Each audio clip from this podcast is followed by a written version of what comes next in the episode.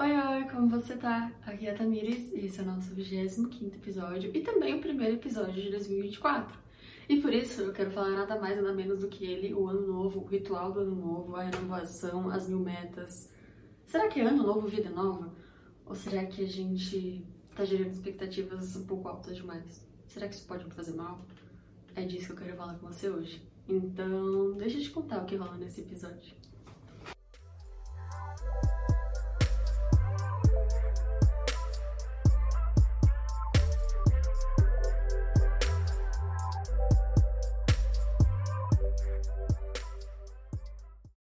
É, a gente não pode negar que o ano novo ele traz uma simbologia, um ritual, é, uma coisa da renovação, da mudança, de que eu posso deixar tudo, tudo aquilo que aconteceu no ano passado para trás, de que eu posso ser uma nova pessoa esse ano. E eu acho que isso é positivo, isso é muito legal. A gente muitas vezes se sente frustrado por ter passado o ano fazendo várias coisas que a gente talvez não quisesse estar fazendo. É, e a renovação é interessante, eu me sinto bem também com a ideia de criar novas metas e mil coisas. Um ano novo inteirinho limpo para fazer o que eu quiser. Mas se um mês atrás eu quisesse mudar isso também, eu poderia ter mudado. Se eu quisesse criar esse ritual de inovação, eu poderia ter criado. Eu acho que a grande questão é a da coletividade, né? De que todo mundo tá fazendo isso e as pessoas se movem coletivamente por isso. Né? Mas, pessoalmente, você poderia ter feito isso a qualquer momento. Tudo bem, é importante que a gente se sinta capacitado e motivado a mudar algo na nossa vida, a fazer algo melhor por a gente mesmo. O problema tá em quando a gente gera expectativas altas demais apenas por ser um ano novo. Eu não sou uma pessoa nova, eu sou a mesma pessoa do dia 31 de dezembro. Talvez não, já tem. Hoje eu estou gravando no dia 7, então dia 7. Talvez não sejamos a mesma pessoa do dia 31. Mas o que eu quero dizer é que eu não houve uma grande mudança na minha vida, não houve nada de muito diferente do dia 31 pro dia 1 de janeiro. E por isso é importante saber gerenciar essas expectativas e a criar metas mais realistas. Por que eu tô falando isso? Em 2023 eu me frustrei bastante. É, até falei aqui no, no, episódio 23, se eu não me engano, que eu falo do meu aniversário, e não consegui cumprir as minhas metas. Talvez seja justamente por ter criado expectativas altas demais com o um novo ano. Ter criado muitas metas, muitas metas mesmo, assim, foram bastante.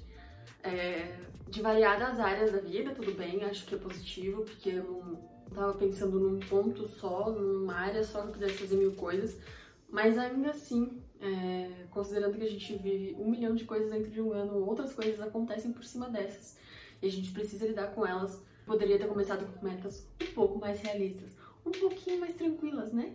Acho que quando a gente vai criar uma meta, é importante ser realista e pensar em alguns pontos. Primeiro, as circunstâncias. Como vai ser esse ano? É claro que a gente não tem como prever, mas a gente tem algumas ideias, a gente tem algumas circunstâncias do que pode acontecer na sua vida.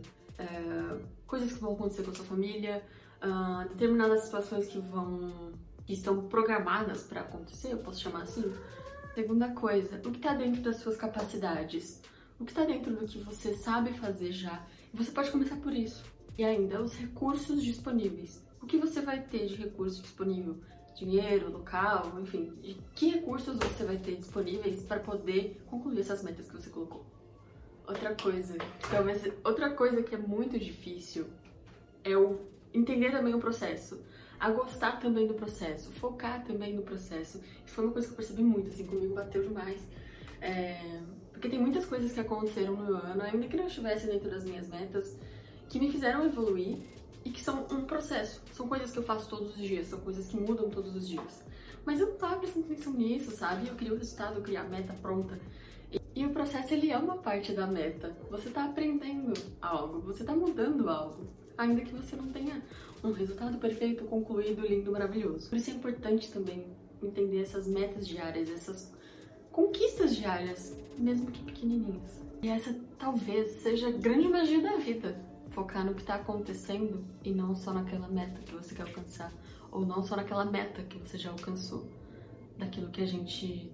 A vida também tem o brilho naquilo que a gente não tem controle.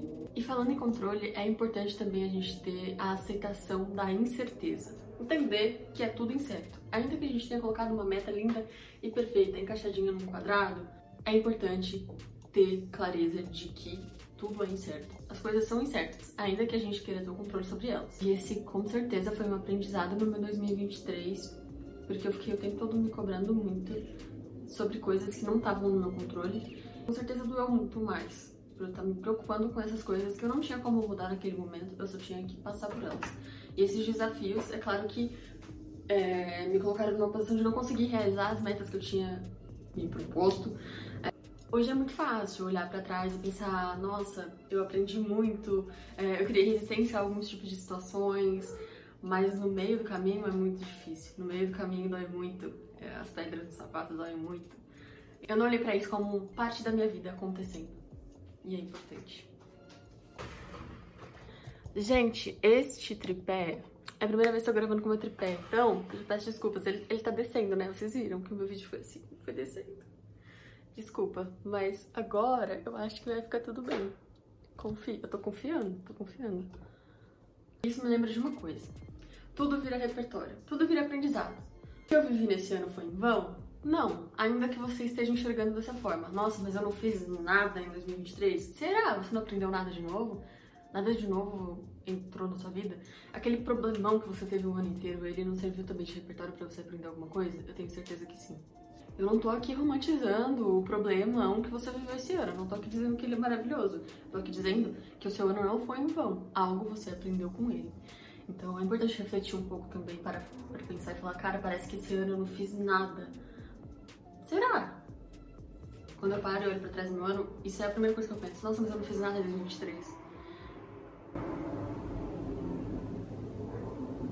Mas eu fiz sim, eu aprendi muita coisa, muita coisa que eu vou levar pra minha vida, que virou repertório pra minha vida. É, principalmente eu aprender a lidar com algumas coisas.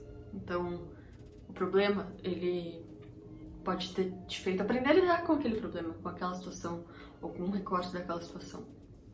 E uma outra coisa, existe uma outra coisa que eu quero aprender esse ano, que eu estou tentando, tá? Porque eu já criei minhas metas, a gente já tá aqui, hoje é dia 9 que você tá assistindo, é, eu tô gravando no dia 7, mas eu já fiz minhas metas, mas é o que? Criar metas flexíveis.